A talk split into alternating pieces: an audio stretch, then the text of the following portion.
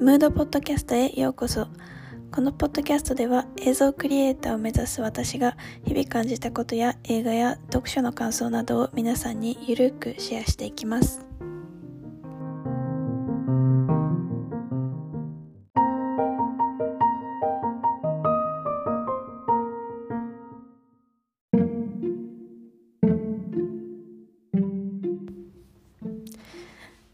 皆さんこんにちは。はるかです。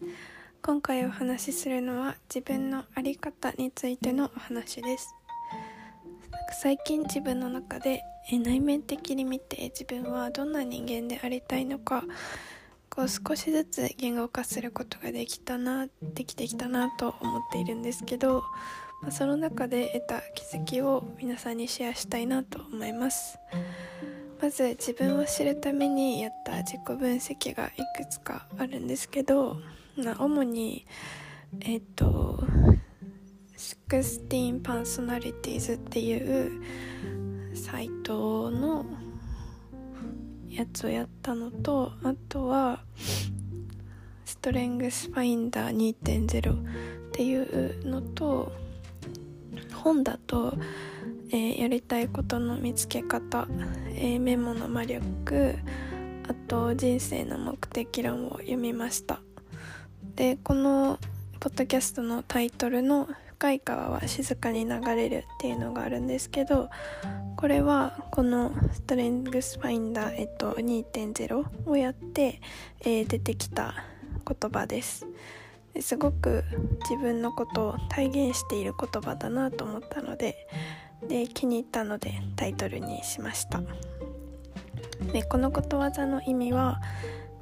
えー、分別のある人や真に実力のある人資料深い人はゆったりとしていてやたらに騒がないという例えっていうのが、えー、ネットにまあ書いてあったんですけどまあことわざとしては「脳ある鷹は爪を隠す」っていうのとちょっと似てるかなって思うんですけどまあ、これを字で行えてるかはちょっと正直わからないですけど、まあ、そういう人でありたいなっていうのはずっと思っていたのででそれがすごく言語化されていてあこれだって思ったんですね。こういうのって少しずつ形を変えてアップアップデートされていくと思うので、まあ、年齢とともに今後変わっていくかもしれないんですけど今のところの私の座右の銘はこれかなって思いました。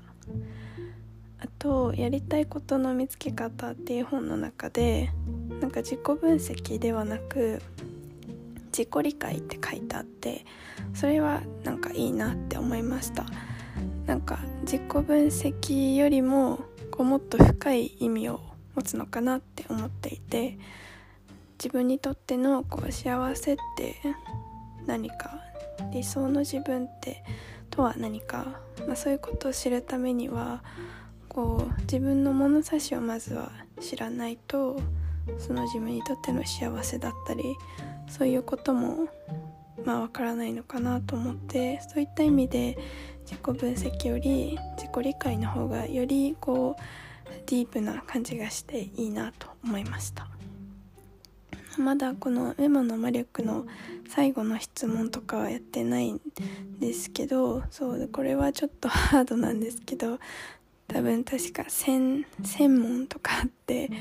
そうでも今後時間を作って絶対これはやりたいなと思って、うん、やってみたいですね。ちょっと時間を作ってやってみたいなと思ってます。でこの深い川は静かに流れるっていうのを大枠として私の中にあってでもっと具体的にこう自分の性格の中でここは大切にしたいなこのこれから伸ばしていきたいなって思うものがいくつかあるんですけどでこれをちょっとまた次回に、えー、お話ししたいなと思っています、まあ、ちょっと長くなってしまうので今回はここで、えー、終わりにして次回そのもうちょっと具体的な部分をシェアできればなと思っています。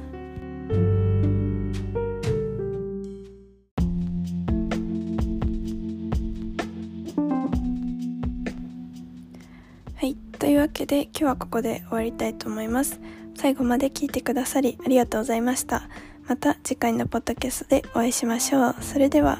バイ。